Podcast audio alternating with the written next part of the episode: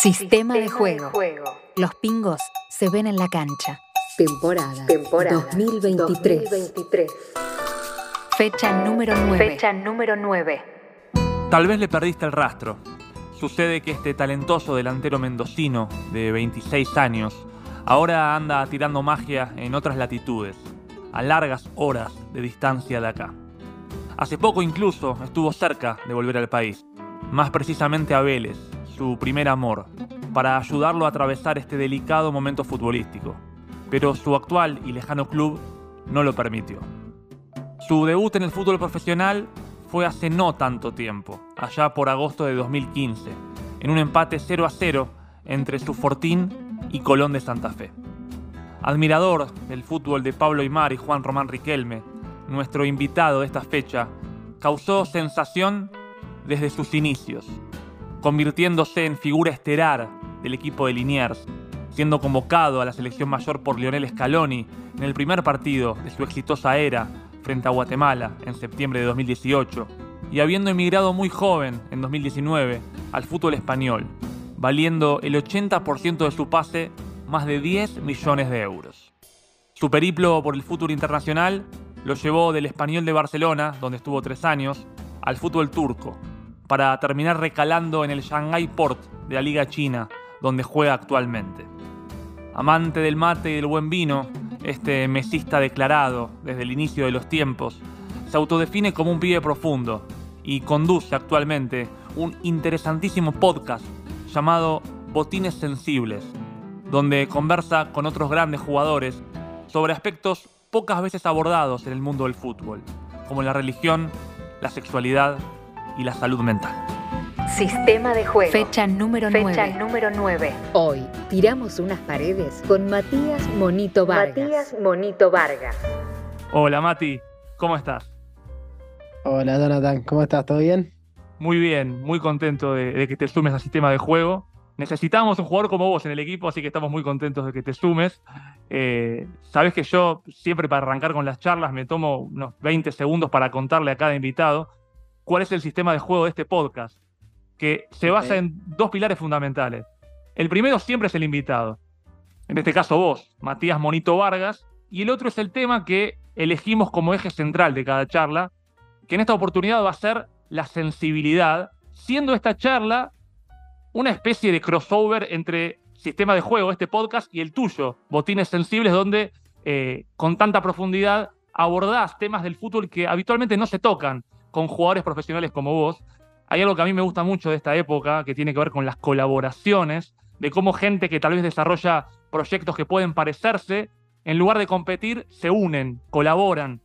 Por eso la idea acá es que tengamos una especie de featuring entre botines sensibles y sistema de juego, eh, para pensar la sensibilidad, tanto para vivir como para jugar, porque el fútbol es un arte, tiene creatividad, tiene talento y por lo tanto tiene sensibilidad. Por eso lo primero que te quiero preguntar es algo relacionado a algo que te escuché decir alguna vez. Vos dijiste, el fútbol es un juego de emociones. Eh, y yo no soy como tus habituales compañeros de charla, no soy jugador de fútbol, me pongo en la posición de hincha. Cuando pienso en emociones, pienso en la pasión. Ahora, vos como jugador, ¿qué emociones identificás en el juego puntualmente? Eh, bueno, esto primero muy, muy lindo esto, este cruce, este crossover, eh, que puede, puede, ser muy interesante el tema que, que nombrás de la, de la sensibilidad es algo que, que, no sale a flote en, en, la, en la, vida del, deportista, que no se ve a la luz de, de cara al hincha, como os decía en este caso, eh, pero que creo que todos tenemos que ser más conscientes de, de, de, poder llevarlo presente para tener todos una vida, una vida más, más sana en ese sentido. Te pido perdón que me, me colé la pregunta. te, no te, te preocupes, te, te, la repito sin problema. Yo te, hacía mención, te citaba a vos con algo que te escuché decir sí, en relación a que sí, el sí. fútbol es un juego de emociones. ¿Qué, ¿Qué, emociones identificás en el juego? Yo te hablaba de que en mi caso como hincha, tal vez la pasión, pero vos jugando, corrido de la pasión, ¿qué emociones encontrás, identificás en el juego? A ver, en, en el juego en el, en el fútbol, eh, quizá una de las emociones que más se ven son, es, es el enojo. El Mira. enojo de. El, yo, yo, lo que veo, bueno, lo, lo, que pasó en el, en el Mundial, ¿Qué se le, yo tengo un compañero holandés acá. ¿Qué le recrimina a él a sus elecciones? ¿Cómo van a hacer enojar a Messi? Entonces, vos no podés hacer enojar a un jugador que enojado juega mejor. Eh, otro jugador, por ejemplo, Neymar. A Neymar le pegan y él se enoja, pero no de una manera que va a ir a meter una patada. Y eso es una emoción que a mí me gusta y yo me, suelo conectar cuando el rival me hace enojar. Eh, por ejemplo, el, enfado es una emoción en la cual yo eh, la transfiero a la cancha a querer superarte, querer matarte desde, el fútbol, por ejemplo. Eh, mismo puede ser con una puteada en, la cancha, mismo puede ser con, con, jugar de visitante que te putee un rival. A mí eso me, me transfiere algo muy lindo que me hace querer superarlo. Eh, pero pasa que muchas veces, cuando sos más chico, por lo general, incluso también de grande, no vamos a dejar a, nadie de lado de estas, de estas cuestiones que, el contexto en general de, un de un hincha o una hinchada que te esté puteando y, si es la propia ni hablar, eh, o el murmullo cuando agarras la pelota, que ha pasado en muchísimos campos, en casi todos los equipos, eh, son situaciones que te pueden llevar a bloqueos eh, y eso es muy jodido. Después hay otras emociones que pueden haber cuando hay un poco de falta de motivación o días duros personales o lo que sea, se puede entrar una desidia que es un poco te da igual, eh, que alguna vez me ha pasado, muy pocas por lo general, pero que lo he visto en compañeros de esto, o estás muy enojado con un técnico que no te gusta, que no te transmite nada, que encima te, te medio te caga palo, entras en algo de medio falta de motivación, desidia, eh, no tengo ganas, me da igual si juego bien o si juego mal. Eh, suele pasar eso, lo veo muchos compañeros, particularmente a mí, no porque yo lo transfiero más en el, al enojo, esa, ese tipo de situaciones, eh, y querer imponerme. Pero así hay un montón de, emociones que, que llevas a, si sabes transferirlas de buena manera, el rendimiento se puede, se puede elevar muchísimo. Claro, eh, porque entiendo que el tema es canalizar ese enojo, ¿no? Porque te puede llevar a, desmotivarte por completo o justamente a querer demostrarle, en algún caso, a algún técnico que, que, vale la pena lo que tenés para hacer. Ahora, ¿vos cómo gestionás yo tengo entendido que has tenido conflictos con, el entrenador ahora ahí en, China, en Shanghái. Eh, ¿Cómo se gestiona eso y cómo te afecta a vos futbolísticamente y extrafutbolísticamente? Y mira, en un momento, por ejemplo, él ahora está todo bien con él, estamos muy bien, pero en un momento él me decía como que tenía que demostrar, ¿viste? Mm. Y yo esa, eso me lo tomé muy mal y me produjo algo contrario a tener que demostrar, porque yo decía, yo acá no tengo que demostrar nada, ya tengo mi carrera, juego en la selección, juego en Europa, me compraron por mucho dinero, es como, yo vengo acá a dar lo mejor de mí y mostrar el fútbol, yo lo tengo que demostrar, no soy un pibe de 18 años que tiene que demostrar que puede estar.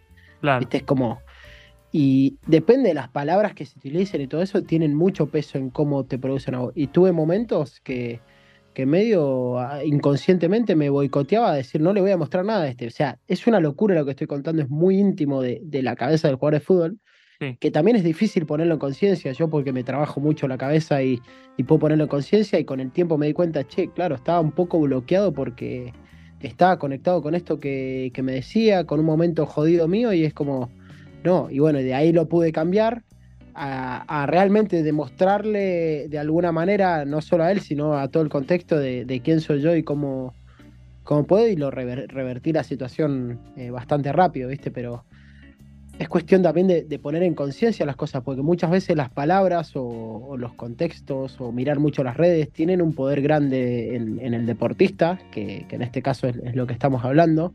Imagino que en todos los aspectos de gente pública lo tendrá y no pública. En un trabajo, tres compañeros tuyos te dicen que sos horrible laburando y te va, te va a apuntar, pero creo que todo, todo contexto y toda palabra pesa mucho en uno eh, y hay que trabajar mucho para entender cómo tomarlo, qué te sirve, qué no, eh, y qué te afecta más y qué, y menos para, para, sobre todo, nunca llegar a, desconfiar de vos mismo. Es muy interesante lo que decís y pongo el foco en las palabras, cómo determinadas palabras a vos te pueden eh, ayudar o perjudicar, porque vos decís esto de tenés que demostrar. Tal vez eso que te quiso decir era para pincharte y que salgas a demostrarle algo, y a vos te generó lo contrario. Ahí, evidentemente, pifió en, el camino. Tal vez el objetivo era positivo, era generarte en vos algo que, florezca y no sucedió, por lo menos no en ese momento. Totalmente, totalmente de acuerdo. Nunca hubo una mala intención de, de la de él, sino era como como querer empujarme y, quizá que después lo hablamos y yo le puse en palabras esto mismo a él. Le dije, no era el modo que vos me tenés que llevar a mí. Y creo que también está ahí la inteligencia de un técnico, de eh, entender cómo llevar al jugador eh, y qué palabras utilizar y quién necesita más elogios, quién necesita más exigencias, quién necesita... Pero al final es un deporte de equipo que va a ganar el colectivo, pero si los rendimientos individuales no están altos, no te va a ir bien nunca en la vida. Sin duda. Eh, porque al final un gol se termina haciendo por calidades individuales. Una salvada en la línea se termina haciendo por calidades individuales y un equipo te puede superar siempre, pero más allá de, todo el trabajo colectivo que tiene que haber y que eso es indiscutible, eh, muchas veces los rendimientos individuales son los que terminan destacando algo. Te hablo del partido con, Holanda, lo destraba en un pase Messi, un gol de Molina, una corrida, o sea, cosas muy finas, muy y que terminan yendo a lo individual, más allá del trabajo colectivo que hay que es impresionante y que es muy bueno y que hay un funcionamiento increíble, pero se destraban en, en, esos destellos y para eso tenés que elevar los, los rendimientos individuales, como te digo, y poder entender que también lleva tiempo, ¿no? Yo imagino que ser técnico nunca es fácil y, llegar a un club y tener que conocer a los jugadores y tener que intentar medir qué le sirve a uno, qué le sirve a otro, es como debe ser un, quilombo, un quilombo grande de, llevar. Lleva tiempo, lleva tiempo. Ahora pensaba, por un lado está la comunicación del entrenador con los jugadores, pero también está la comunicación de los jugadores entre ellos. Eh, hoy por hoy, eh, ¿cuál es el papel de la comunicación emocional entre ustedes? Eh, adentro de la cancha, fuera de la cancha, ¿le dan bola a eso? Bueno, a ver, yo estoy en China, entonces justamente la comunicación no es, lo que podríamos destacar acá, ¿no? No es el fuerte. claro, claro, eh, porque primero hablo otro idioma, eh, hablo inglés, no todos hablan inglés y, se hace un poco más difícil eso, pero hay ciertas comunicaciones eh, que no importa el idioma, no importa nada, siempre, siempre ayudan, siempre sirven y hay otras que no. Yo soy un jugador muy calentón que exige mucho y a veces eh, o grito de más o puteo de más y ya he aprendido a veces o me lo dicen mismo mis compañeros, che, pará, tranquilízate, ya hacer un entrenamiento en un partido es como que me, subo revoluciones y puteo, grito, exijo de más cuando, eh, no, no, tanto cuando hay errores, sino cuando hay esto de no querer intentar o tener miedo, es como me, saca de las casillas. Claro, claro. Eh, y en eso también es todo un desafío aprender a, a comunicar y a, hablar a los compañeros. A mí una vez Heinz en Vélez, yo siempre fui así, de, más chico era peor. Ah. Yo era muy puteador, muy puteador y para mí, para mí era algo normal putearme en la cancha y que después no pase nada, o sea, ser muy amigo. Claro. Eh, yo con Robertone me peleé toda la vida, en, inferiores nos hemos cagado piña, eh, pero después jugábamos fútbol tenis juntos estando peleados. O sea, nosotros en la cancha éramos hermanos y capaz que afuera alguna vez tuvimos momentos malos. Claro. Eh, después con el tiempo obviamente crecimos y otra cosa. También una vez se me agarra y me dice, me, me, agarra a hablar solo, así me separa, me dice, mirá, me dice, eh, yo entiendo cómo sos vos, quizás vos tenés tus actitudes, vos tenés eh, cierta calidad, lo que sea, me dice, pero tenés que entender que no todos son iguales o no todos procesan el fútbol de la misma manera que vos lo podés ver. Dice, y, hay jugadores que necesitan que les grites y hay otros que no, que si le gritas se tiran para abajo. Tenés que entender a medir, medir eso, me dio, me dio ejemplo de un par de jugadores en ese momento, como date cuenta que no le puedes gritar ni, ni putear porque se, bloquea, se, encasilla y no, no puede. Y acá tenés que intentar como con, un poco de tu... Por, de, o sea, me apuntaba como una especie de, liderazgo que tengo, que nunca consideré que tenga un liderazgo muy bueno yo, no me considero un líder positivo en sí, eh, pero sí tengo algo de liderazgo y es como, bueno, vos tenés que apuntar a eh, sacar lo mejor y entender quién necesita qué.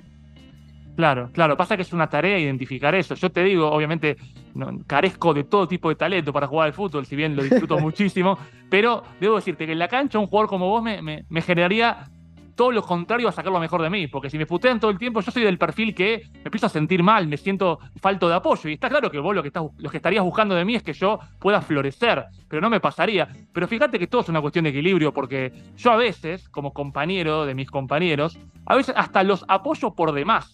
Como, bueno, no importa, dale que la próxima, y a veces no, tampoco es, es el discurso, a veces hay que sacudirlos un poco, yo creo. Bueno, sí, es, es esto que hablamos de saber medir con quién, qué y en qué momento, porque una cosa es que la pierda por boliviar, otra cosa es que, eh, que un error normal, que ahí no caigo yo en los errores normales, sino en, en la falta de intentar y eso. Claro. Eh, de todas maneras, por ejemplo, a mí particularmente, cuando yo decido eh, callarme o, o tipo apoyar demasiado, no tanto apoyar, sino decir, bueno, no me voy a enojar o algo, es como que me pierdo un poco de yo. Yo cuando exijo al compañero, al mismo tiempo es una autoexigencia decir, si yo le exigí a él, yo no puedo errar el pase. ¿Entendés? Y saca, saca un poco lo mejor de mí, que eso es algo que yo tengo comunicación con muchos compañeros, decirle, mirá, no te que no te afecte esto que yo soy un pelotudo y capaz que, voy a hacer de, voy a hablar de más alguna en una calentura, en, un entrenamiento, en un partido, pero esto me sirve a mí para responder y, jugar mejor. Eh, entonces ahí genero una, una negociación en la cual los dos podamos entender por qué hago esto y que me sirve a mí y que también le puede servir a él y yo también entender que él me diga, mira, eh, loco, a mí no me puedes decir nada, y, porque si no me afecta mucho, y bueno, y ahí lo, lo, mido, pero es lo más importante es la comunicación, que, la verdad que escasea mucho, escasea mucho este tipo de comunicaciones sanas en el fútbol. Igual está buenísimo eso, eso que decís, porque hay que aprender de, los dos lados. Digamos, uno puede asumir que el que te está puteando es un turro que no te deja crecer, y sin embargo, no, está buscando lo mejor para vos. Y está bueno también que el que recibe la puteada entienda que el que putea no lo hace con intención de dañar, eh, y traducir eso como, bueno, nada más me está diciendo que esté un poco más intenso o que no boludee con la pelota. Está bueno eso que decís. Ahora, vos hablabas de que tal vez falta mucho de esto en el fútbol. Está claro que en un lugar como China, por una cuestión de, idioma, es, difícil. Eh, ahora, quiero ir a un aspecto que va más allá en este caso de la cultura, que tiene que ver con algo que vos decías que te pasaba con Robertone, que eras un, hermano de él, pero sin embargo te podías cagar a trompadas o putear eh, muchísimo. Quiero saber cuánto afecta al rendimiento de un equipo eh, ser amigo de tus compañeros o quererlos. Porque hay un, ejemplo mítico que es el Boca de Bianchi, que se solía decir que no se llevaban bien interpersonalmente, pero en la cancha eran una familia. Ahora, en general, más allá de este caso que es un poco excepcional, ¿cuánto afecta al rendimiento querer a tus compañeros a no quererlos? A ver, me ha pasado con compañeros de ser muy amigo y no tener química en la cancha. Sí me ha pasado con compañeros de no ser amigo eh, y no, llevarme demasiado bien, pero tener química en la cancha. E, entonces, creo que es algo un poco externo esto de, ser amigo. Si bien ser amigo o llevarte bien o tener, eh, tener juntadas o cuestiones extra futbolísticas o extra laborales en las cuales eh, generes otro tipo de conexión, eso, eso también va a ayudar a la química dentro de la cancha, considero. Pero después hay talentos y hay química, la de Riquelme Palermo, que no se explica y que por más mal que se lleven o que se maten, eh, se van a entender, porque, porque los dos tienen un, un talento muy. que se. me sale la palabra, que se compenetra completamente el uno con el otro y es una química que, que no se puede explicar más allá de lo que pase, que de lo que suceda, que no, no va a cambiar. E, entonces, como un poco muy relativo esto. Eh, no te, no te asegura ser amigo, no te asegura tener el mejor rendimiento colectivo, sí te va a acercar a poder entender porque vas a tener mucha más comunicación, porque vas a entender cómo hablar con esa persona, cómo no, eh, y de esa manera uno puede luchar más por el compañero y, puede intentar ayudarlo más eh, y, ser menos egoísta dentro de la cancha y pensar mucho menos en uno mismo, que eso al final trae rendimientos colectivos y ayuda al equipo pero lo que te digo, para mí la química y, el talento dentro de la cancha va más allá de eso.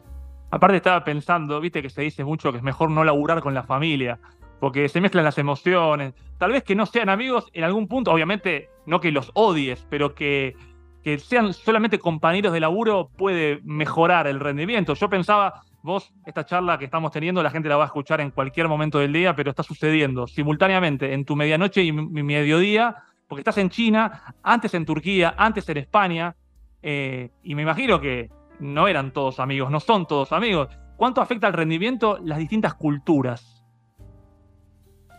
Eh, te diría que nada y muchísimo. Depende de cómo sea cada persona. Si vos te sabes adaptar, eh, si vos intentás de alguna manera, por más que no sepas el idioma, comunicarte y entenderte, si vos eh, no menospreciás a la otra persona porque, porque juega en otro fútbol o por lo que sea y, tomás a todos como uno mismo, como un igual, eh, cambia y, si sabes jugar al fútbol y sabes jugar, a jugar al fútbol del equipo, se te van a hacer las cosas más fáciles. Pero creo que también hay algo de caer en las culturas. Uno no puede caer de forma hostil, uno tiene que intentar aprender de esa cultura, hablar con las personas, entender por qué son de cierta manera o por qué no, acostumbrarte a la forma que tienen para entrenar, que en todos lados es distinto. e intentar amoldarte a eso y si bien sin perder lo que sos vos, eh, acostumbrarte a, a, vivir de esa manera o a jugar de esa manera como, como ellos lo viven también. Pero creo que después, mira, pasa algo, pasa algo muy recurrente que es, vos llegás a un club, me pasaban inferiores y vos capaz no estás jugando y sos un suplente o llegaste, pasan dos o tres partidos sin jugar y como que estás ahí medio distanciado del equipo. Ahora jugaste un partido y inmediatamente el lunes sos un hermano más. Eh, pasa mucho en, los chicos, cuando, cuando cambian los años, viste que hay nuevos jugadores, hasta que no juega el partido, viste, excepto que sea uno muy sociable o que ya conozca a alguien, pero hasta que no juega el primer partido este, donde ya juegan juntos y tienen un enemigo en común y un rival y luchan por algo, hasta que no pasa eso es como que tardás en, entrar en el ritmo del equipo, en, en hermandarte con, con los demás. Y, esto iba pasando. Me pasó en Turquía llegar un jueves y jugar el viernes. Y fue como de entrada, ya fui uno más ahí. Claro. Eh, capaz me pasó en otros lugares de tardar un poco más en jugar y todo. Y es como, bueno, lleva, lleva su tiempo llegar a, que te tomen como parte de uno. Eh, claro, cuando estás jugando sos parte. Y cuando sos parte ya en un punto la cultura, la amistad queda medio de lado y están todos luchando por un objetivo. Ahora, yo pensaba también, eh, alguna vez dijiste que sobre tu profesión de futbolista, eh, la base siempre está en divertirse. Y quiero hacer foco en eso, en la diversión. Eh, vos podrías decir hoy que te estás divirtiendo y cuánto cambió en calidad, en cantidad la diversión ante los cambios de, país, de cultura. Mira, que ya es una de las cosas más sensibles para tocar el tema de, de, la diversión y el fútbol, porque justamente el fútbol en el que vivimos, que es un deporte, que es un negocio tan grande, deja de ser divertido, obviamente, deja de ser un juego en sí, eh, mm. pasa a ser un montón de otras cosas que, que pueden pesar un poco más eh, y que pierden ese lugar de diversión. Si bien vos tenés un vestuario con un montón de, tipos que viven lo mismo que vos, que se divierten, que hay bromas, que el mismo entrenamiento te podés cagar de risa de alguna manera, pero es más difícil, depende de los contextos, depende los técnicos, la forma de entrenar, la seriedad. Hay técnicos que no te dejan reírte, que no puedes reírte, que no puedes hablar en el entrenamiento. Eh, y de esa manera se pierde un poco la diversión. Está bien que vos te puedes divertir jugando y haciendo un trabajo y todo, pero es como más pesado eso. A mí me pasa que, que quizá una de las decisiones para irme a un fútbol más periférico como el de China, como el de Turquía, fue un poco buscar eso, buscar el volver a divertirme dentro de una cancha y ser yo y tener otras libertades que, en España no podía tener, que en Vélez eh, las tuve porque era yo ahí, pero de todas maneras era, era otro estilo también. Y quizá acá me puedo divertir más eh, y puedo ser más yo mismo por, por el tipo de fútbol que es. Claro, Claro, pensaba en relación a esto de divertirse. Te preguntaría primero, casi como, como, pregunta básica, ¿hoy sentís que te estás divirtiendo? Eh, hoy sí, hoy estoy más cerca de divertirme. Hay días que no, hay días que sí, obviamente, como, como todo.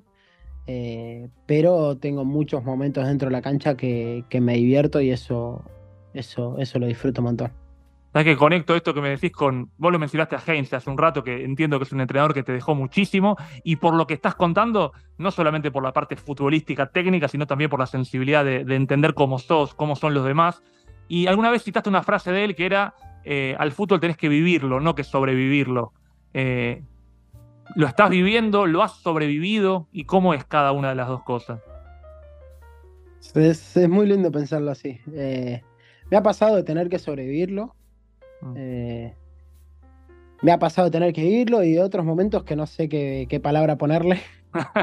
pero, pero tiene que ver un poco de, poder vivirlo, es tomar un poco el control del, y, y tener en conciencia lo que querés hacer, cómo lo querés hacer, eh, cómo lo querés llevar y, aceptar las consecuencias que, tengas en cuanto a cómo lo quieras llevar. eh, y a dónde quieras ir y, qué tipo de búsqueda hagas dentro de, tu carrera, de tu deporte, de, tu mismo juego, qué crecimiento quieras tener. Eso es parte de vivirlo y no seguir esa ola que, te lleva solo a sobrevivir y, estar ahí en lo justo y necesario y, no querer imponerte a un montón de cosas eh, y sufrirlo por demás. Eh, entonces es como que cada uno tiene que, cada uno, cada una tiene que hacer la búsqueda, la búsqueda que, sea más acorde a, sus sentimientos y a sus formas para, para poder vivirlo y no sobrevivirlo o padecerlo por ahí. Yo conecto lo que decís con algo que pienso, vos corregime si estoy equivocado.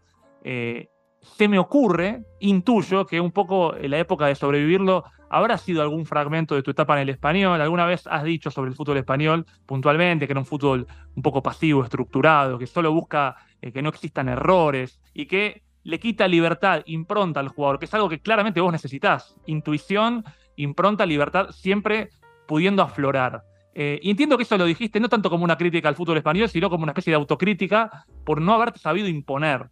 Eh, si tuvieras que darte un consejo en retrospectiva a vos mismo sobre cómo desenvolverte en, ambientes tan estructurados, ¿qué consejo le darías al monito de esa época y también al monito de esta época? No, a ver, en, ese sentido es, es que nunca pierdan, eh, nunca pierdan conciencia eh, que tengo que confiar en mí. Eh, nunca pierda la confianza en mí, en mí mismo porque yo entiendo y sé lo, lo bueno o lo valioso que puedo ser dentro de, un equipo de fútbol sin importar dónde. Eh, y que ya en algún momento la perdí, eh, acompañado en un contexto que me costó. Eh, como decías, tuve que sobrevivir a alguna parte donde, donde fue un poco más difícil. Muchísimo aprendizaje, igual, muchísimo. pero sí, esto de, creo que lo más importante que, le, le, diría a cualquier Matías Vargas de mi pasado es eh, confía que, llegaste a esto y rendiste acá y es como, porque la cabeza del jugador muchas veces pasa de, sentirte el mejor, de una omnipotencia increíble a, mucho pesimismo, ¿viste? Hasta que logras entender ciertas cosas o encontrar una regularidad con la edad es como difícil al principio. Y, si no tenés un, un contexto que confíe en vos y apoye, eh, estás ahí solo y es más difícil encontrar la confianza solo. O sea, no hay, no hay palabra más importante. O sea, vos te puede corear todo un estadio, pero si tus compañeros y tu técnico no te dicen que sos bueno eh, o no te hacen sentir valioso, es difícil, ¿eh? Es difícil. Tenés que tener mucho ego y mucha confianza en vos para no, para no caer. Para mí la confianza, no hay nada más lindo que, que un compañero o un técnico te diga te diga o te dé esa confianza de decirte lo bueno que sos o, qué quiere de vos y, pedírtelo de, una forma sabiendo que se lo vas a dar.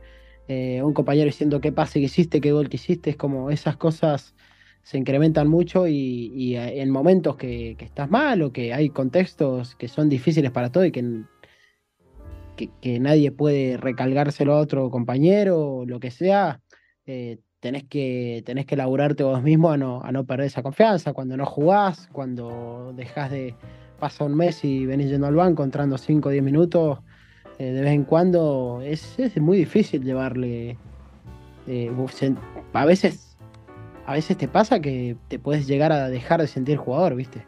Claro. Eh, porque pasa el tiempo, no estás jugando, no estás jugando, ves tu equipo jugar, independientemente de los resultados, y vos estás ahí como yo soy jugador de fútbol, no, yo vengo a entrenar todos los días y no pasa nada, ¿viste?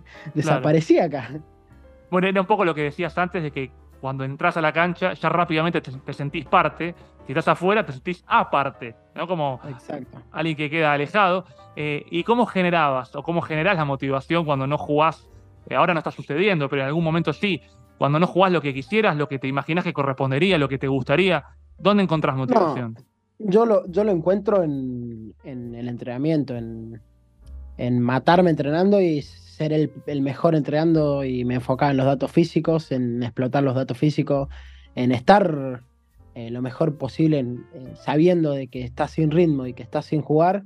Es como, bueno, me enfoco en, en matarme en los entrenamientos, dejar la vida, que esté clarísimo hasta en los datos físicos, que lo vean, por mm. lo menos que se vean los números también eh, e intentar hacer lo mejor posible con, la pelota, aunque eh, muchas veces cuando estás tiempo sin jugar, te puede pasar de que, de que sentís una diferencia en ritmo, en confianza y todo con el que estás jugando. Claro. Eh, y va más allá de un talento. Yo todo esto lo, apunto sobre todo cuando sos más chico. Mm. Eh, creo que con los años esto cambia. Me ha pasado que ahora me siento muy diferente en ese sentido y, y, cambia y capaz que ahora puedo estar un tiempo sin jugar y voy a jugar y no siento la, pérdida de ritmo y todo por, por cierta experiencia, por cierta eh, cantidad de partidos que, que ya tenés en cuenta todos los escenarios que te puedes encontrar y cómo medirlo, cómo sentirte en ese momento. Ahora, vos hablabas hace un rato de la confianza y de cómo importa que el de al lado te diga, más allá de la tribuna y de tu propio ego, que vale lo que haces. Eh, hablando puntualmente de la diversión, que es de lo que hablábamos antes, un tema sensible si los hay. Eh, ¿La diversión depende de uno o depende del contexto? ¿Qué, es lo que, digo, depende de que vos digas, hoy me voy a divertir haciendo lo que me gusta, o si el contexto es hostil, no hay chance de divertirse? Depende también cuál sea la, la definición que vos tengas de diversión. Mm. Porque yo, por ejemplo, yo asemejo la diversión a, a, poder sonreír, a poder reírme, eh, a poder sentir algo placentero en, en, pegarle bien a la pelota, meterla al ángulo y mirarme con un compañero que me sonría, tipo, qué gol que hiciste, no sé, eh, en tirar un caño, en, encarar y pasar dos o tres jugadores y perderla, no importa, pero hacer una jugada linda. Yo asemejo la diversión a eso, yo particularmente. Claro. Pero después tengo amigos, Fausto Grillo, que, que para él divertirse y que si bien no parece que se está divirtiendo, pero él le genera un placer enorme eh, cercano a la diversión, es terminar completamente muerto después de entrenar y hacer doble turno y, explotarse el cuerpo a más no poder es como está de vacaciones y sale a correr no sé cuántos kilómetros porque él necesita terminar, que no se pueda mover y sentir la piel de gallina de cuando estás en, los esfuerzos máximos. Él necesita eso y para eso él es el, placer y la diversión.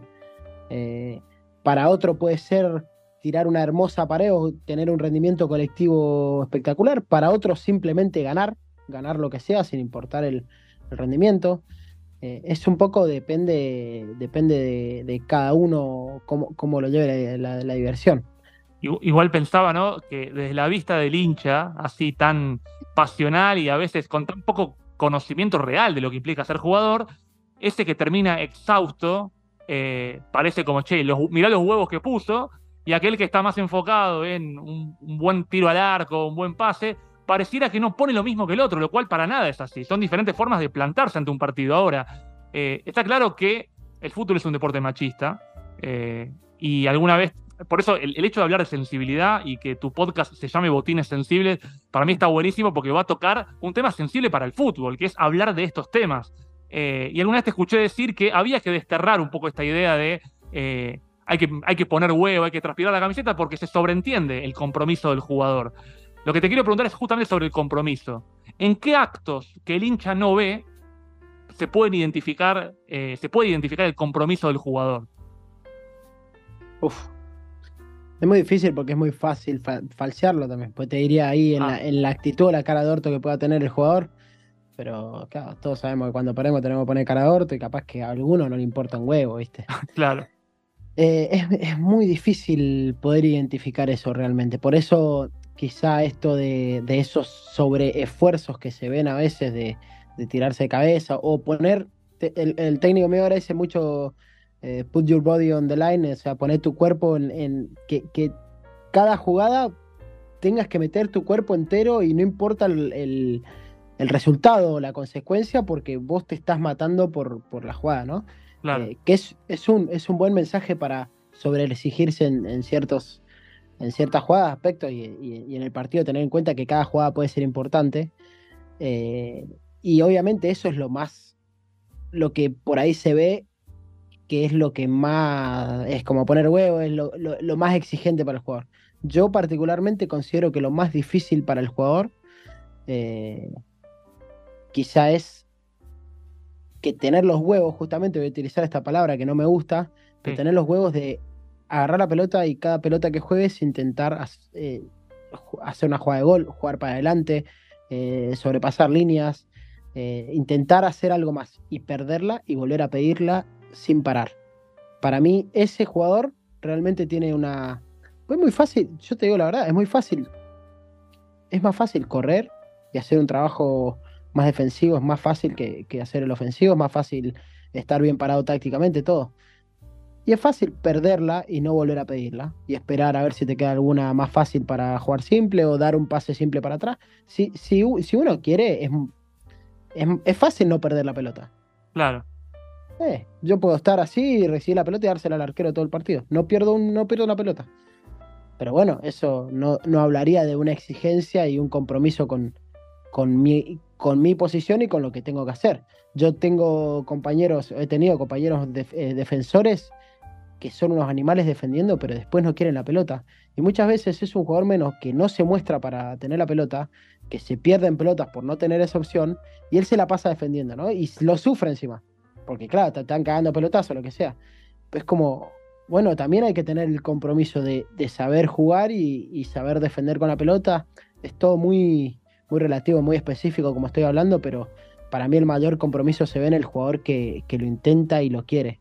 Eh, que no tiene miedo al error, que eh, también el que, el que hace una salvada como la de Mascherano con, en el Mundial contra Holanda, eh, o jugadores que juegan, no sé, se me viene a la cabeza la imagen de Poncio, ¿no? Con el pantalón hecho mierda, pero se me vienen un montón de imágenes de, de sobreesfuerzos físicos y que van más apuntados a jugadores defensivos, que está, está claro el, compromiso. Y, es muy difícil replicar eso. Es muy difícil estaba pensando en, que la idea un poco es asumir riesgos. Digamos, pueden ser defensivos o ofensivos, pero asumir riesgos, intentar. Exacto, exacto. Eh, y tener la responsabilidad suficiente para, para entender lo que toca y, y, no boludear también. No boludear, no tener, no tener. Eh, yo creo que el tener el miedo también es parte de boludear. ¿eh? Para mí, tener miedo es olvidarte de responsabilidades y, y es muy contraproducente. Igual sabes que lo hemos charlado mucho en las charlas del sistema de juego. Aparece mucho el miedo, como un, te diría como el principal enemigo que tenemos. Eh, yo no sé si estoy tan de acuerdo, depende de la persona, pero con que sea boludear, porque a veces de verdad te, se apodera de vos el miedo. Eh, no sé si te ha pasado alguna vez, donde el miedo te, limitó al punto de no poder. Me, ha pasado el sentirme superado, mm. superado que no pueda superar a alguien. Eh, y que eso también me, me bloquea en un, sentimiento de, miedo.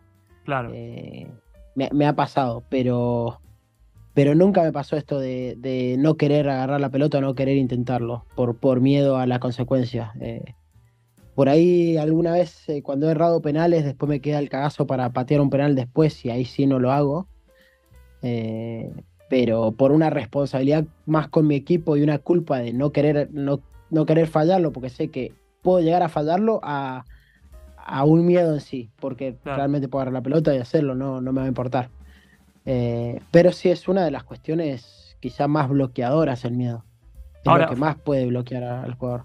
Fuera de la cancha, ya saliendo del terreno de juego, en la vida cotidiana, en las relaciones, en, todo lo que excede al fútbol.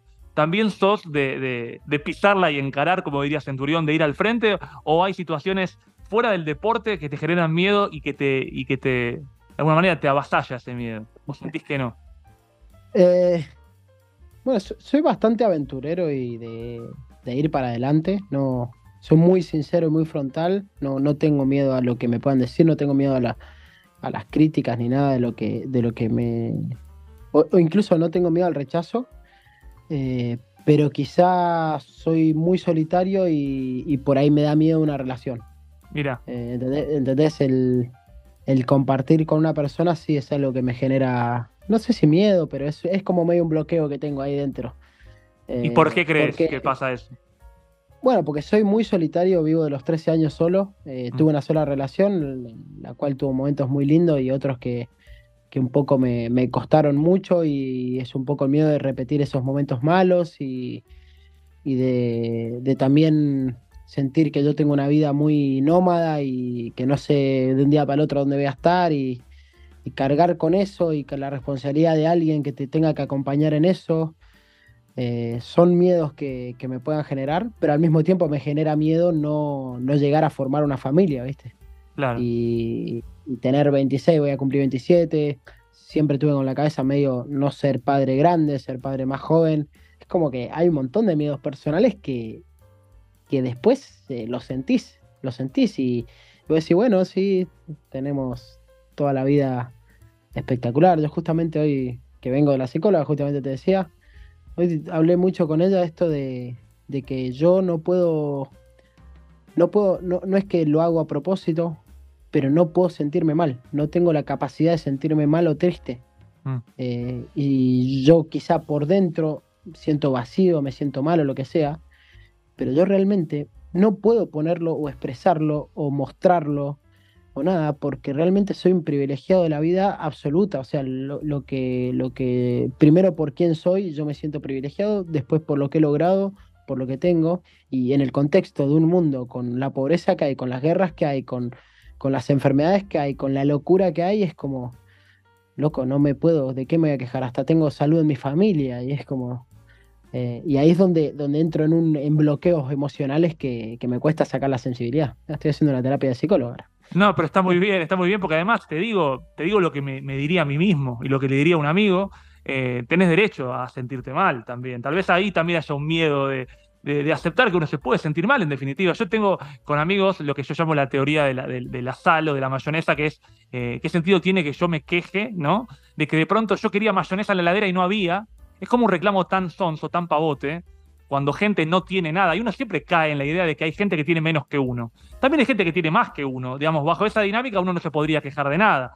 Eh, creo que experimentar ¿no? los malestares o mejor dicho, no experimentarlos, tal vez deba tener algún miedo de, meterse muy adentro de, ese conflicto. ¿Qué, ¿Qué, te dice la psicóloga, por ejemplo, al respecto, si me querés contar? No, no, no, no, no tanto por Bueno, yo lo que tengo la misma teoría y, psicológicamente yo lo pienso, quizá emocionalmente no me salga, porque no es algo que, lo hago a propósito, sino es que no me sale. Pero bueno, eh, la realidad es que cada uno está acostumbrado a su vida, tenga más o tenga menos. Mm. Eh, y las, los sentimientos de tristeza o de felicidad eh, son equivalentes en el diferente. O sea, no, hay como una escala de, bueno, porque tenés más o porque lograste esto, te vas a sentir mucho mejor que. Eh, o, tu felicidad va a ser más alta que el de otro, porque al mismo tiempo te voy a decir, yo hoy en día me, no valoro nada, por ejemplo, no valoro nada de, lo físico, lo económico, de, lo superficial, porque, porque tengo y porque puedo. Mm. Y es como, bueno, eh, y quizá para otros es una felicidad enorme tener algo muy mínimo que yo tener algo mucho más grande no lo puedo valorar.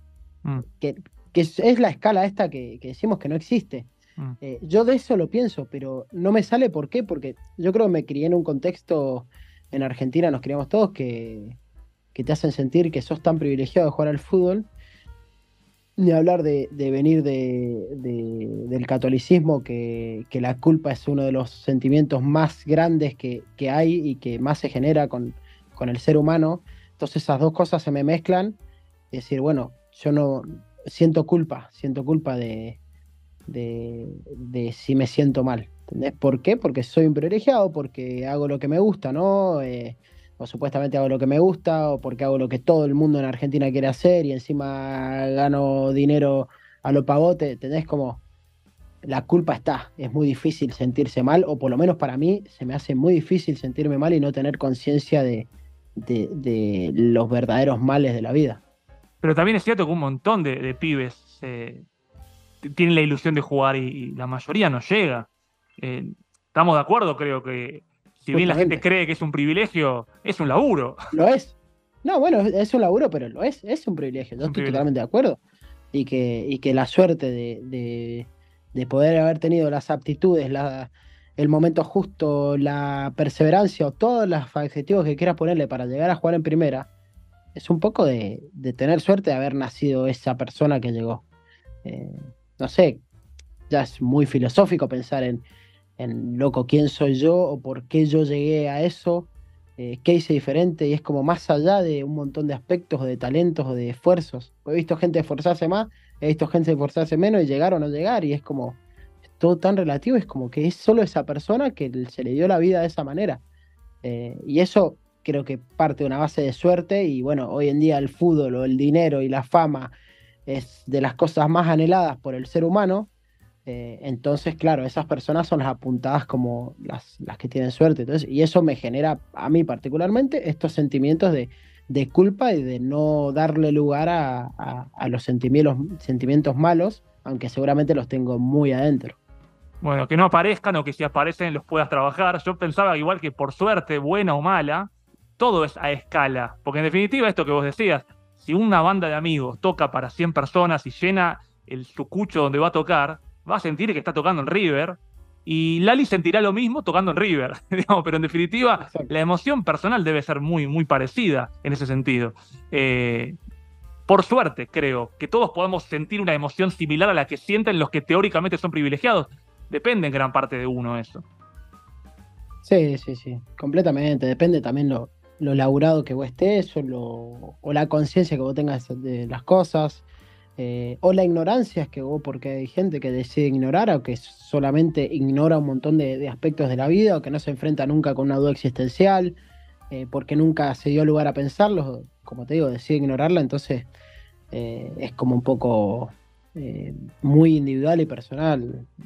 Yo creo que vivimos marcando estereotipos y, apuntar a, todos los jugadores, a todos los actores, a todos los músicos, a todo, pero cada, cada individuo es un mundo y, cada individuo lleva y intenta formar las cosas como puede. Eh, entonces todo muy relativo. Con las herramientas que tenemos, ¿no? Yo te escuchaba decir antes que sos una persona frontal y está clarísimo que decís abiertamente, lo cual me parece espectacular esto de que, de que vas a terapia, de que haces terapia, y alguna vez te escuché decir que antes se entendía la idea de ir a terapia para un jugador como ser débil. Está clarísimo que no lo es, por suerte aparece Dibu haciendo mención tantas veces a su psicólogo o psicóloga, lo cual le da a la psicología otro carácter. Vos hablabas recién de que charlabas sobre esta sensación de, no sentirte mal. Eh, ¿Qué trabajas en terapia? ¿Qué es lo que te interesa poner ahí para, para mejorar, para evolucionar en general? Bueno, hoy, hoy en día justamente lo de la terapia eh, es algo que cambió completamente.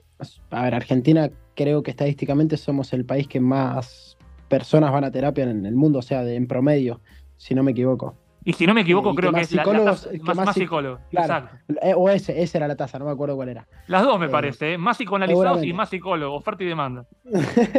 seguramente. y en contextos muy malos que tenemos, pero le damos una importancia a eso y, todo el tiempo se está hablando de la salud mental y de cosas que, que realmente tienen que ver, pero también porque estamos creciendo como una sociedad mucho más consciente de las cosas y al poner en conciencia las situaciones uno tiende a sufrir más o tiende a enfrentarse eh, controversias o, bueno, esto mismo de, cagarse la cabeza. ¿Por qué? Porque pones en conciencia un montón de cosas. Eh, también venimos de que por, por lo que cambió de, cuando yo lo dije a ahora, venimos de un contexto post pandémico en el cual se nos desconfiguró toda la vida al ser humano, donde aparecieron un montón de miedos nuevos, eh, incluso apocalípticos, eh, que normalmente es, completamente eh, aceptable que cada persona decida tratar su cabeza, porque lo que pasamos como, como mundo fue complicado y va a tener secuelas, por lo menos nuestra generación y las personas que lo vivimos, al corto y a largo plazo, imagino.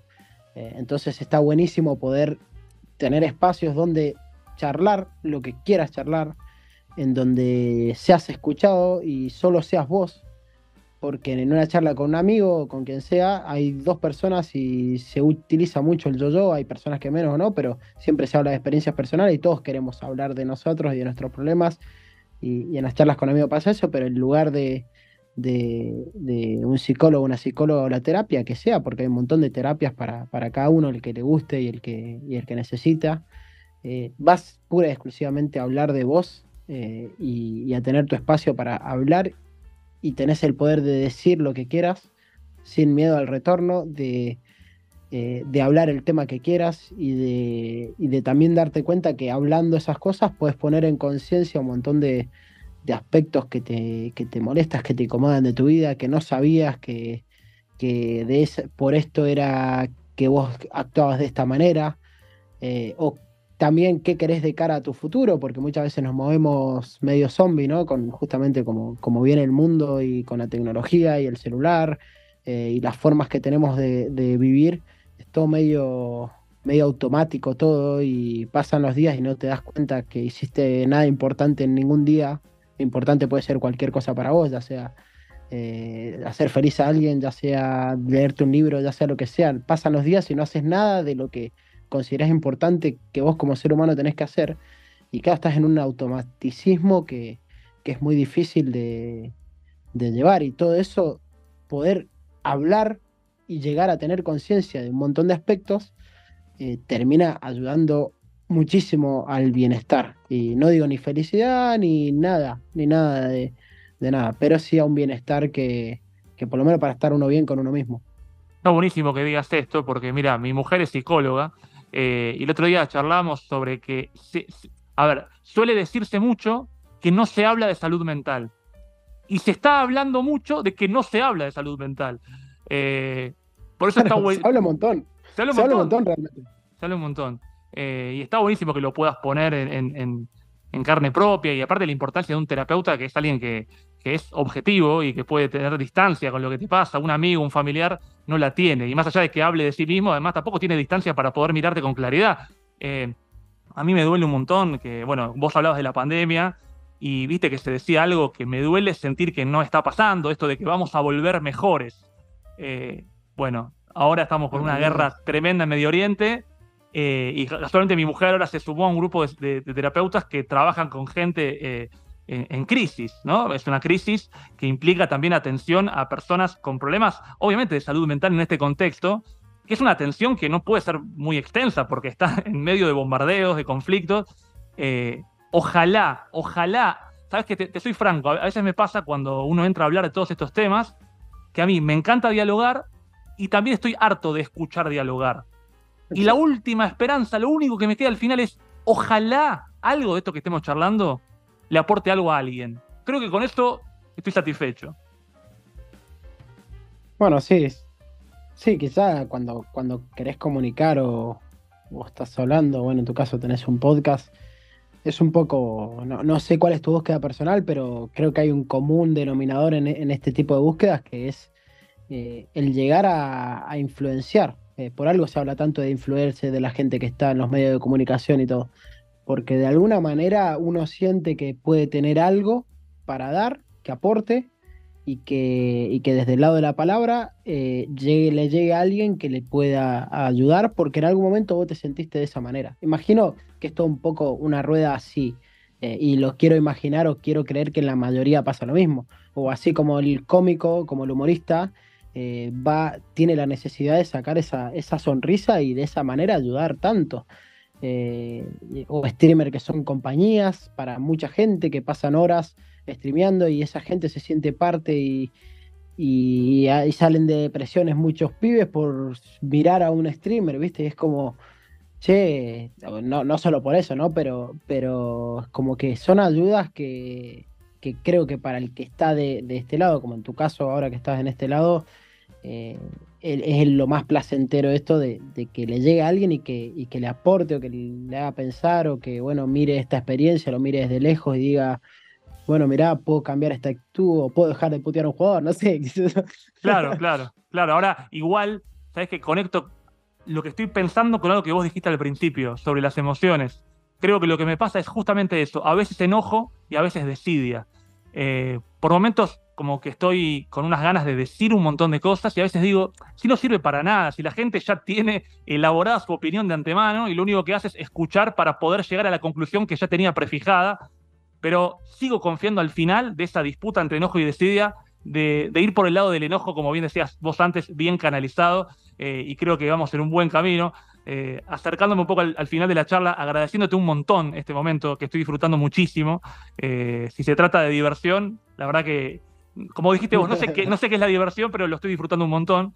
quiero volver a traerte al fútbol, a la cancha. Vos hablabas de que a veces no volvías a patear un penal porque había cerrado antes. Y yo pensaba en, esto psicológico. Eh, yo, como te contaba, no, no he tenido el talento para jugar al fútbol profesionalmente, casi que tampoco amateur, pero eh, me imagino que no tendría la capacidad de patear un penal decisivo o de jugar en un estadio repleto.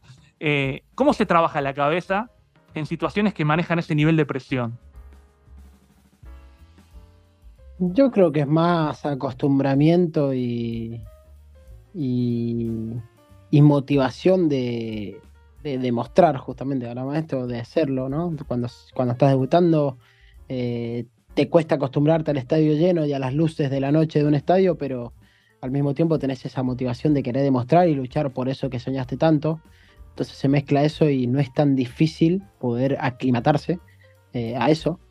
Pero, pero sí ante situaciones más eh, difíciles como lesiones, como, bueno, o errar o, un gol en contra, o errar un gol abajo en la línea decisivo, eh, o fallar, o, lo de Higuaín, que, imagínate lo que le, ha pesado en su vida, que él mismo lo ha dicho, todo lo que, lo que le ha costado y lo que, todo por, por fallar un gol, que a me parece tampoco era que era contra mil claro, ¿viste? Pero eh, le cae tanta gente y, se siente tanto eso que, eh, que pesa de más, que pesa demasiado de más. O le pasó a un amigo mío, el tanque Pagone, con, con River, con, con el penal ese, acusándolo a él de descender cuando él tuvo rendimiento espectacular y fue el único que tuvo justamente los huevos. Para mí eso es compromiso absoluto lo que él hizo. Claro. Eh, pero bueno, yo como herramienta lo que yo aprendí con el tema de, penal, que me tocó errar uno en Vélez en una Copa Argentina y quedamos fuera, eh, fue lo que me enseñó el psicólogo ahí en ese momento, Germán de Orio, que me dijo, eh, visualizate todo el tiempo haciendo ese gol. O sea, ese mismo penal, cambiar la imagen en tu cabeza todo el tiempo, todo el tiempo cambiarla y, y sabes que durante mucho tiempo estuve que yo venía la imagen a la cabeza a la noche o en cualquier momento que me acostaba y lo quería pensar y no podía hacer que la pelota entrara. Mira vos. No podía hacer que la pelota entrara. La pelota no pasaba la línea, boludo. Era como. Era algo rarísimo que, muchas veces, bueno, y eso habla de bloqueos también eh, mentales que te pueden tener, que después lo, logré cambiar. Eh, pero pasó, yo estuve. Eh, que, encima era más chico ahí, fue mucha responsabilidad. Todo estuve tres, cuatro semanas yo caminando por la calle, capaz, y yo me acordaba del penal y me metía una piña en la cabeza así. O me, agarraba como una, como una cosa así que me quería Autolesionar. no, no sé si autolesionar, pero un castigo propio, decir cómo puede ser tan pelotudo, ¿viste? Era un penal, le tenés que ¿Viste? El mismo pensamiento que puede tener hincha, mm. eh, que bueno, que ahí muchas veces son las partes que no se ven del, del, fútbol o lo que se puede llegar a sufrir, eh, y que uno piensa que ve, rompen nada, le chupan huevo, después ganan plata, se van de joda con la mina, ¿viste? La típica, el típico comentario que, que se hace y, que realmente no saben cuánto te cuesta dormir después de, después de esas cosas y, realmente lo que te pesa en cara a tus relaciones porque tratas mal a la, gente cercana tuya eh, y un montón de situaciones por, por un solo hecho de algo que vos no quisiste, que vos quisiste evitar y que quisiste hacer lo mejor posible. Sabes que yo eh, tengo, siempre lo cuento, algunas dificultades siempre históricas en mi cabeza, están en mi cabeza con manejar, con conducir autos. Y mi terapeuta me decía, tenía, tengo un garage difícil para sacar el auto, la verdad. No elegí el mejor garage, era un poco más económico. Eh, y él me decía, visualizate sacando el auto, haciendo bien todas las maniobras. Embriague primera, segunda, lo que fuera. Y también me costaba un huevo poder verme saliendo prolijamente del garage. Ahora lo puedo hacer, por suerte, pero te diría que hay, una parte de mi cabeza que sigue conectando con eso. Eh, es un trabajo de locos. Ahora, está claro que no solamente depende de lo que vos visualices, porque hay un contexto. Eh, ¿Cuánto vos sentís que tu precisión se temblequea o varía ante situaciones de tensión? Por ejemplo, un penal, hoy. Eh, lo que pasa es que, bueno, el caso, justamente estamos hablando del caso de los penales, pero la sensación en el penal es inexplicable inexplicable lo que, lo que vos podés hacer en la semana de patear 30, 40 penales. Yo el día antes de este penal, y lo traigo que fue uno que re en Vélez en Atlético de Tucumán, eh, yo el día anterior pateé 11 penales, los metí a los 11 pateando al mismo lugar y diciéndole al arquero que se tire ese lugar.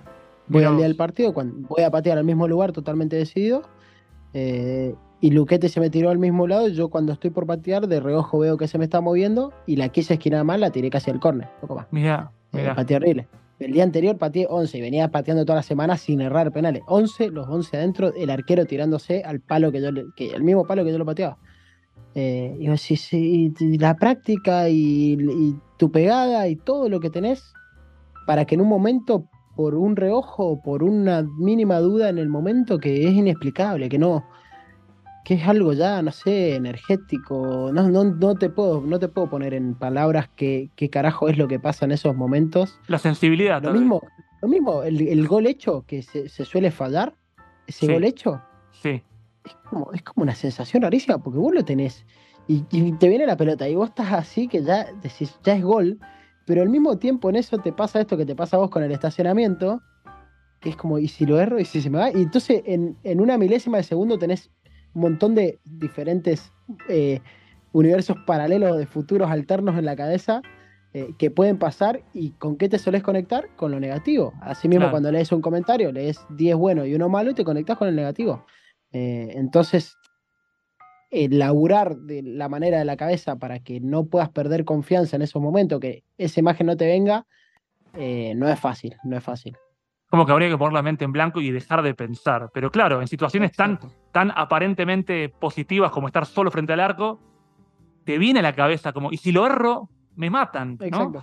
Eh, yo me acuerdo, vos mencionaste a Fausto Grillo, tu ex compañero en Vélez, y él había dicho en una charla con vos para Botines Sensibles esto de que a veces se juega con la presión que tiene el hincha. O sea, vos venís de en un partido pifiarla es gol del rival, porque a veces tus errores no terminan en gol del rival o el penal que vos cerraste podría no haber derivado en que Vélez quede eliminado, porque en definitiva es un penal. Pero bueno, el resultado final te termina complicando más o menos según lo que termine pasando. Y él decía esto de, eh, vos venís con la presión de una semana entera donde por un error tuyo, hago comillas, le cagaste la vida al hincha. Eh, ¿Cómo te afecta a vos la sensibilidad del hincha? Y yo fui y pedí perdón después de eso. O sea, como pedí perdón por algo que no, que no hice a propósito, ¿viste? Y vas y pedís perdón a la gente así, ¿viste? Y a mí no me acuerdo que el compañero vino y me dijo, ¿qué pedí perdón? Me dijo. Estás mm. loco vos. No para adentro. Y, y, es un poco esto de, de, que se siente. Yo tengo un. quizá ahora no me pasa tanto, pero cuando jugaba en Vélez yo tenía mil amigos de hincha de Vélez, yo estaba mucho en el club, conocía a todo el mundo y es como que te llegaba todo mucho más. Eh, también me hacía tener una responsabilidad eh, muy grande, muy grande. Y yo eh, la viví de manera de que por más que tenga día libre, yo no salía, no, tomaba, me cuidaba al máximo, haciéndome incluso daño a mí, porque está muy bueno relajar la mente y hacer otras cosas también, pero es como que la responsabilidad era demasiado grande que yo tomaba. Terminó siempre de buena manera y siempre bien, pero es una mochila que, que te pesa, eh, que te pesa. Por eso a veces triunfan jugadores externos a los lugares de los que son hinchas o algo porque porque saben, porque les importa un poco menos, les pesa menos esa responsabilidad, ¿viste? Pasan los momentos malos de los clubes que viene uno afuera, la rompe toda, sin importar que sea más bueno que, uno que está dentro, pero claro, el que está dentro viene cargando con toda la, la responsabilidad, o pasa mucho con los ídolos en los clubes en los momentos malos, eh, que quizás es el que peor rendimiento tiene y el pibito la está rompiendo todo. Y claro, el grande está cargando con la responsabilidad, con la mochilita de todo eso, y eso libera también al otro.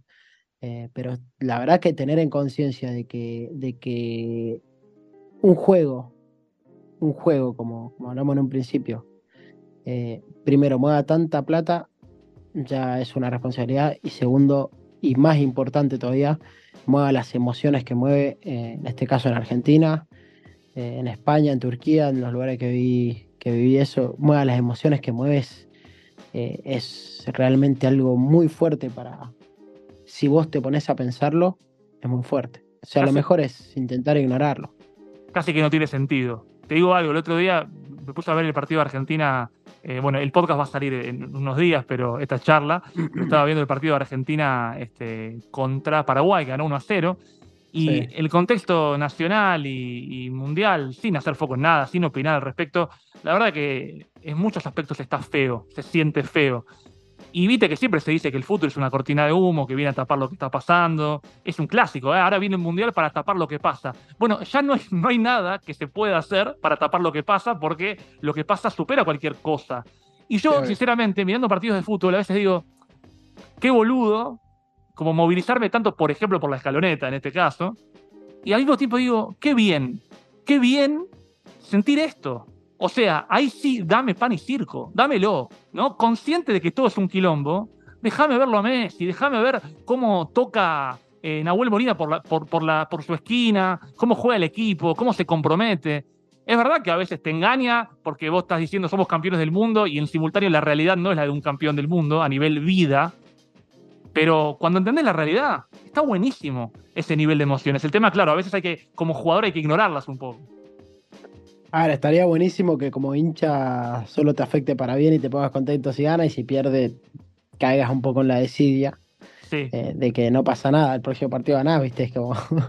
estaría, más estaría mucho mejor que, que solo nos podamos conectar con, con, el disfrute del fútbol y, bueno, si perdemos es como, bueno, pero... Perdieron ellos. No, claro, claro, no, no va a pasar eso y, y, el hincha lo siente tan propio eh, y tan de él y vos date cuenta que, que esto es, es un idioma quizás más latino o argentina Vos preguntás, vos sos hincha de. No sé, ¿de qué, de qué equipo sos hincha? De Boca, de Boca. Bueno, te digo, ¿cómo, salió Boca al fin de Y ganamos o perdimos. ¿Entendés? O sea, te, te, incluís, te incluís vos mismo sin haber tenido ningún tipo de, de, incidencia en nada. O lo mismo de las cábalas, la gente que lo ve siempre en el mismo lugar, porque si no, el mundial es el claro ejemplo de que cada, cada persona ve los partidos del mundial en el mismo lugar hasta que pierde y ahí cambian de lugar.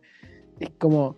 Es impresionante el nivel de incidencia que puede creer que tiene uno eh, de cara al fútbol sin, sin realmente quizá incidir. O sea, lógicamente no.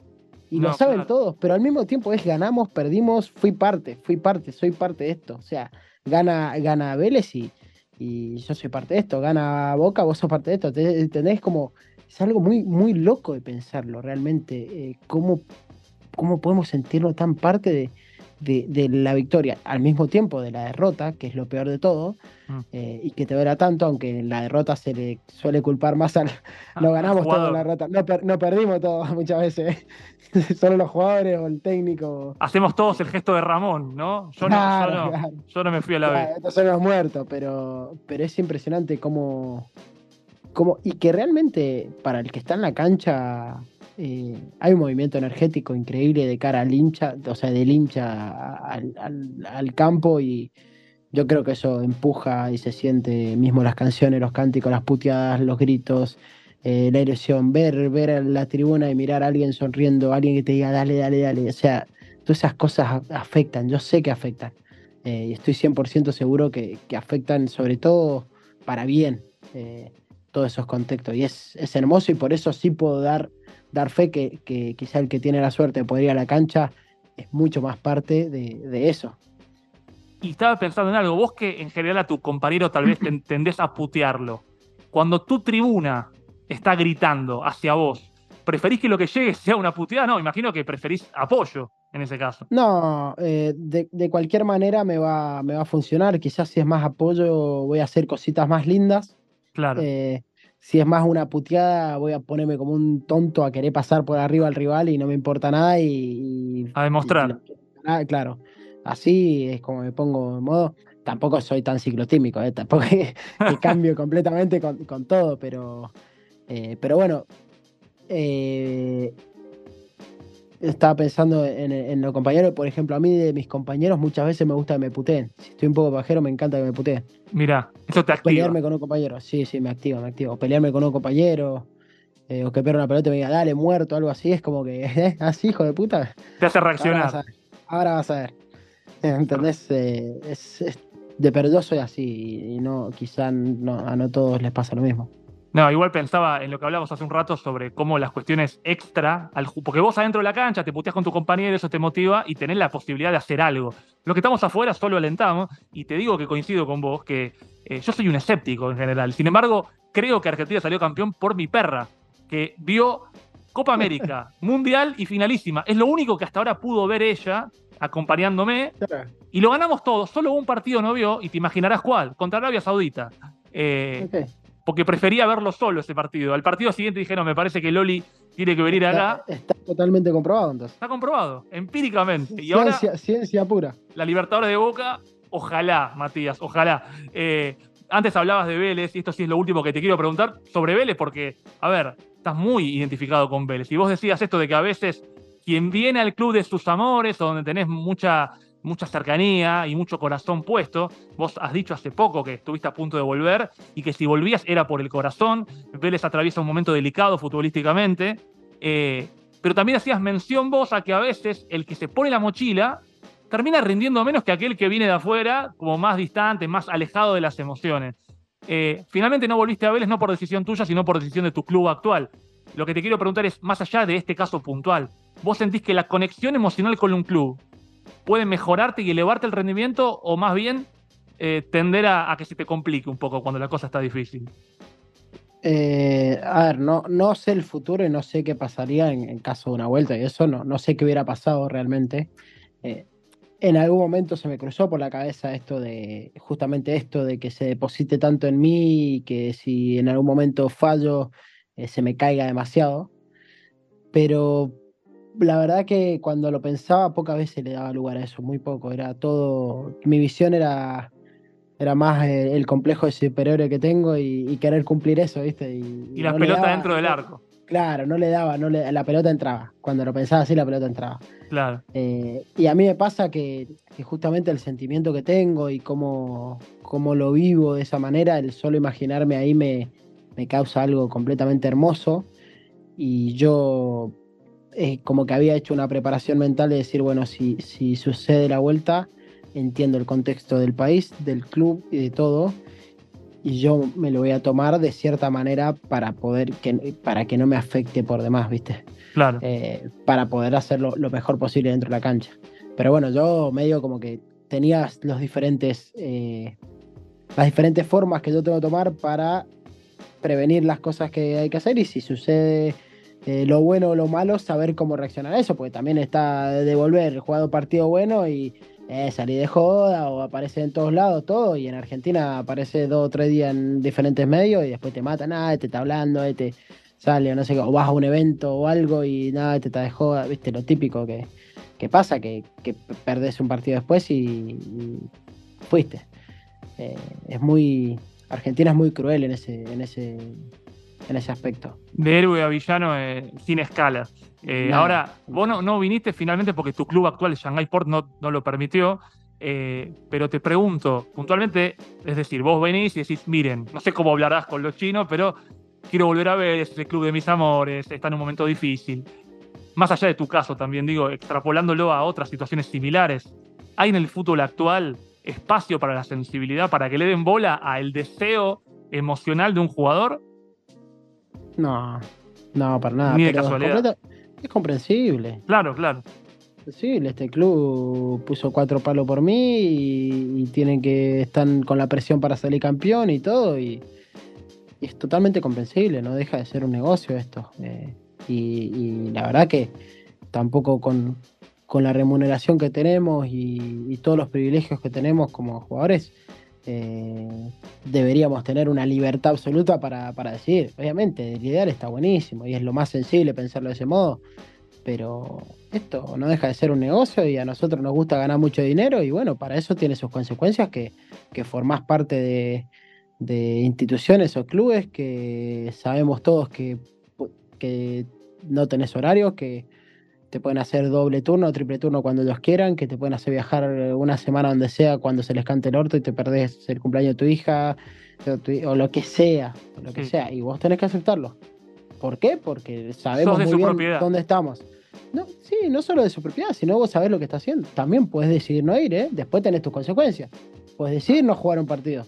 Tendrás tus consecuencias. Eh, de ahí es una cuestión de que, de que cada uno hace lo que, lo, que, lo que quiere, ¿viste? Seguro. Eh, pero, pero, pero bueno, es, es una cuestión de, tener que aceptar las situaciones que. Eh, eh, o el juego en el que estamos, el, laburo que tenemos. Cada uno firma un contrato y tiene sus requisitos en el contrato. Si hay incumplimientos, ese contrato finaliza y hay consecuencias. Sin duda. Y nosotros tenemos un contrato implícito de, de esto que vos decís, de que muchas veces el poder de decisión que tenés es muy bajo. Mira, te digo algo, yo soy hincha de Boca, pero me gusta mucho el fútbol. Sé que no vas a venir a Boca, lo tengo claro. En su momento se rumoreaba eso, te estaban puteando, te comparaban con un potencial Zárate. Bueno, sé que no vas a venir a Boca, eh, pero te queremos ver acá. En algún momento, ojalá que, suceda pronto, como, como hincha del fútbol. Este, ojalá que, suceda pronto y que ahí puedas eh, venirte para estos pagos. Eh, cuando vos quieras, obviamente. Tenés todavía muchísima carrera por delante, así que tiempo hay de sobra. Sí, sí. Sí, yo estoy, estoy un poco más conectado a eso después de, cinco años, estando tan lejos ahora. Me conecto un poco con, con mi vuelta a Argentina. lo pienso, lo idealizo un poco y es como, está, está en el ideal mío decir, bueno, llevo años aprendiendo cosas y, poder llevarlo y, exponerlo en mi fútbol, exponerlo en, en, mis formas, en, hablarle a un pibe en Argentina con quien puedo llegar a tener una buena comunicación, que acá no puedo, ¿viste? Claro, es como, claro. Es como poder, poder hacer todo eso y, conectarme con, con, la gente como, como es Argentina, que esa pasión es hermosa, por más cosas malas que tenga, eh, lo que es un estadio de fútbol en Argentina es incomparable con el mundo y lo que sentís ahí eh, en, una, en una victoria, en una derrota, es algo muy grande. Entonces, esas cosas son cosas que extraño y que a veces me conecto para, para que suceda en el futuro. Que suceda en el momento indicado, seguro que así va a ser. Eh, ahora sí, la última pregunta, que es la que le hago a cada invitado, agradeciéndote muchísimo este tiempo, que recalco, estoy disfrutando muchísimo. Este podcast se llama Sistema de Juego y a cada invitado le pregunto siempre lo mismo. ¿Cuál dirías que es tu sistema de juego para vivir? No te hablo en la cancha, sino ante la vida. Si te pensaras a vos, salís a la calle, salís a la vida, ¿cómo se para el equipo del Monito Vargas ante la vida? ¿Cómo es tu alineación? Eh, honestidad brutal, sinceridad, siempre. Siempre ahí los, pilares fundamentales del, del, equipo son esos dos, es decir, honestidad y, sinceridad sin, sin, parar, sin importar consecuencias ni nada. Eh, después, eh, eh, joda, alegría, chisteza, ese, jodas de, bromas, chistes y eso tiene que estar siempre. disfrutar de, del que habla mal y de la envidia. Yo particularmente muchas veces disfruto cuando hablan mal de mí. Mira vos. es como que alguien está prestando atención a mí y digo, ah, mira, mira cómo le afecta esto. Porque por lo general soy, me siento conforme con las cosas que hago o lo que digo, entonces bueno, si le afectó es problema de esa persona. Obviamente. Eh, entonces ahí es como que lo, puedo disfrutar. Y, nada, esto de, acercarse lo más posible a, la sensibilidad y con esto me refiero a, a poder expresar los sentimientos, a, tener el, amor como, como, pilar fundamental, cualquier tipo de amor, pero, pero no le deseo a nadie una vida sin amor y una vida en soledad. Eh, y, eso creo que es, es una de las cosas que, que siempre anhelo, que siempre me gusta tener cerca y que, y que es muy importante en la vida del ser humano, o quizás lo más importante. Seguro que sí con honestidad brutal te pregunto, ¿cómo la pasaste? ¿Cómo te sentiste en esta charla? Eh, increíblemente bien. Mm, eh, soy de hablar mucho, pero pocas veces he hablado tan lindo y temas tan, tan buenos. Me, encantó. Me gustó mucho. Me alegro muchísimo y obviamente invitamos a todos a escuchar Botines Sensibles, eh, charlas muy lindas con Juan Cruz Comar, con el Tanque Pavone, con el propio Fausto Grillo y tantas otras con Jonathan Caleri. Bueno, las he escuchado todas, las disfruté mucho y valoro mucho lo que haces por el fútbol adentro y afuera de la cancha, así que te lo quería decir también. No sé si disfrutás de que te digan cosas lindas. De la fea ya sé que sí, pero quería decirte esto que es lindo también. ¿Y, si, para qué hacemos las cosas que hacemos si no es para recibir un, buen comentario o un agradecimiento? Eh, la falsa modestia no me gusta. Me cuesta, me cuesta recibirlas y poner carita, ¿viste? No sabes qué cara poner, pero, eh, pero es lo más placentero que hay, el reconocimiento. Es muy difícil tener en cuenta a uno mismo si todo lo que haces está bien o si le llega bien a la otra persona. Eh, la comunicación es lo más lindo que tenemos como ser humano y lo que nos distingue, así que todo lo que sea positivo siempre, siempre es bienvenido. Sin duda, Mati. Gracias en serio y que se repita pronto. Por favor, un placer enorme. Un abrazo grande, gracias.